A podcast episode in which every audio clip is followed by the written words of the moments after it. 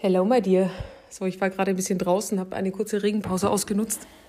Heute ist nämlich 100% Regen angesagt hier in äh, den Niederlanden. Aber es war so windig, dass ich mir gedacht habe, ich äh, nehme die Folge hier für dich auf.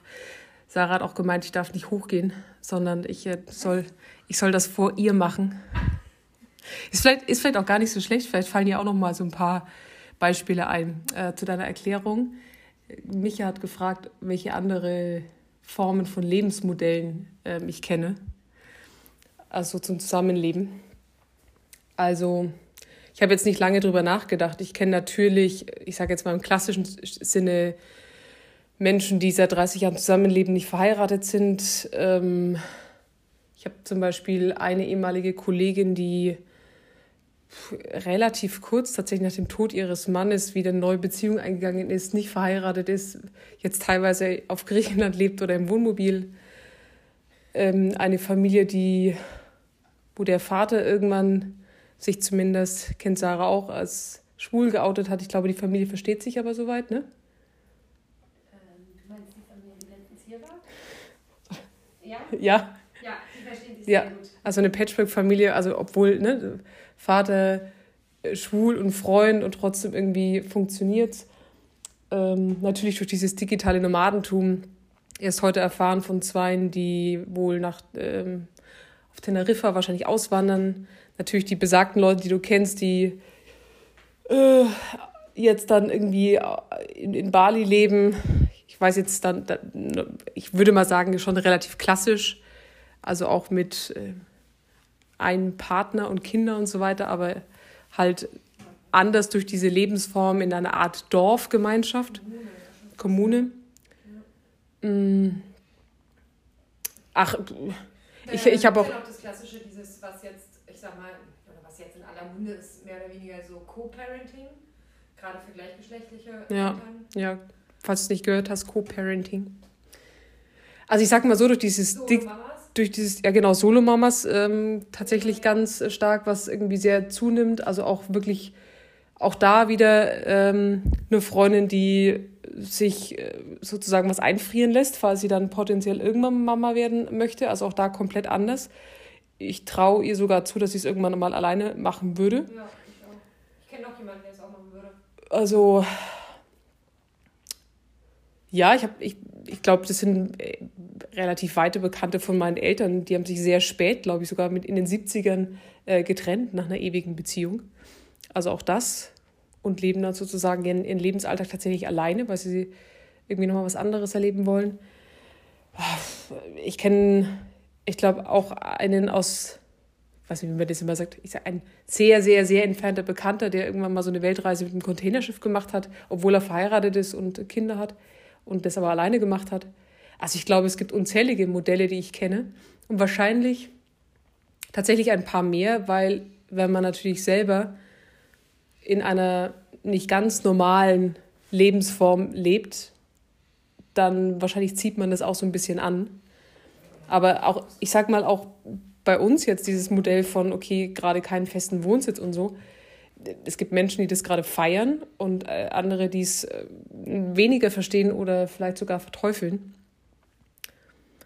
also ich, ich glaube, und das war das andere, worauf ich dann nochmal Bezug nehmen wollte, ich glaube, am Ende des Tages leben wir halt alle in unserer eigenen Bubble. Und so wie du sagst, du kennst da irgendwie keinen, der irgendwie was anderes äh, lebt, kennen wir halt relativ viele Menschen. Und es ist, uns ist das tatsächlich die Tage immer wieder auch aufgefallen, wie sehr man eigentlich in dieser eigenen Bubble auch gefangen ist. Und mir wird es immer wieder deutlich, wenn ich einfach mal für zwei Minuten tatsächlich äh, Sarahs Handy nehme und ähm, ihren Instagram-Feed durchgehe, weil sie ganz andere Leute äh, abonniert hat, welchen anderen Eindruck man plötzlich bekommt. Und ich merke das auch jetzt gerade durch eine neue Kundin, die so ein bisschen in anderen Sphären unterwegs ist oder in anderen Themenfeldern oder mit anderen Leuten ja, und, und spontan. Ja, eigentlich genau, eigentlich ähnliche Felder tatsächlich bedient, das stimmt aber trotzdem mit anderen Menschen und dadurch ganz andere Themen und auch wieder Aspekte und Menschen in mein Leben ploppen. Und ich frage mich die ganze Zeit, wie man es schafft, weil man ist ja automatisch in dieser Bubble. Also man baut sich die ja auf, ne? ich, wir hatten zum Beispiel auch letztens das Gespräch, wo, wo wir gesagt haben, irgendwie habe ich so das Gefühl, es raucht doch gar keiner mehr, weil ich ja. niemanden mehr rauchen sehe. Und dann hast du irgendwie die Zahlen äh, rausgesucht. Und ich dachte mir so, ja, wo sind die denn alle? Oder ne, Thema äh, die Grünen wählen oder sowas. Oder ähm, vegan leben oder was auch immer.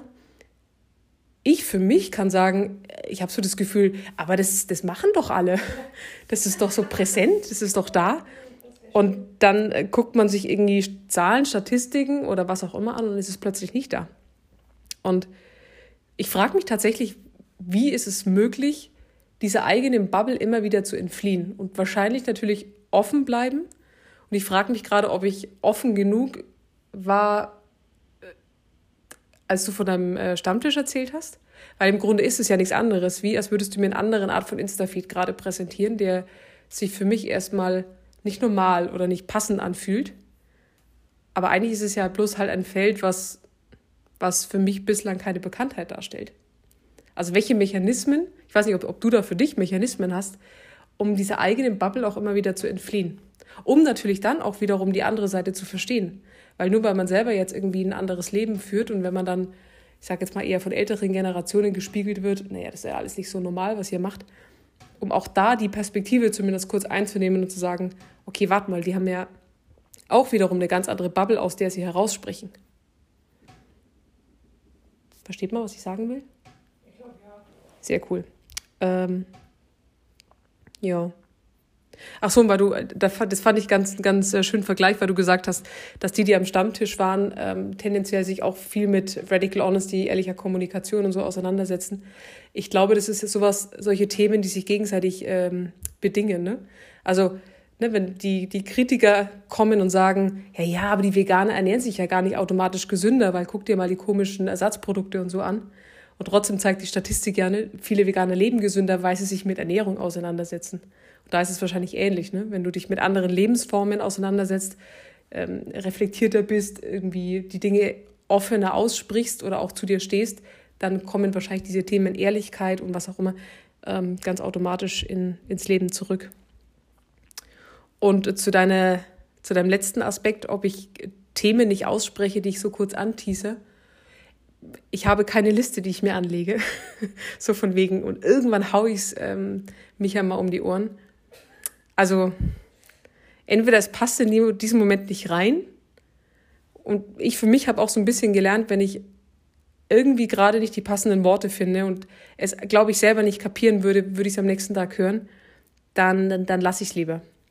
Also ich glaube, es ist immer genau das gesagt, was gesagt werden möchte, weil ich keine Bedenken habe, tatsächlich dir gegenüber was auszusprechen.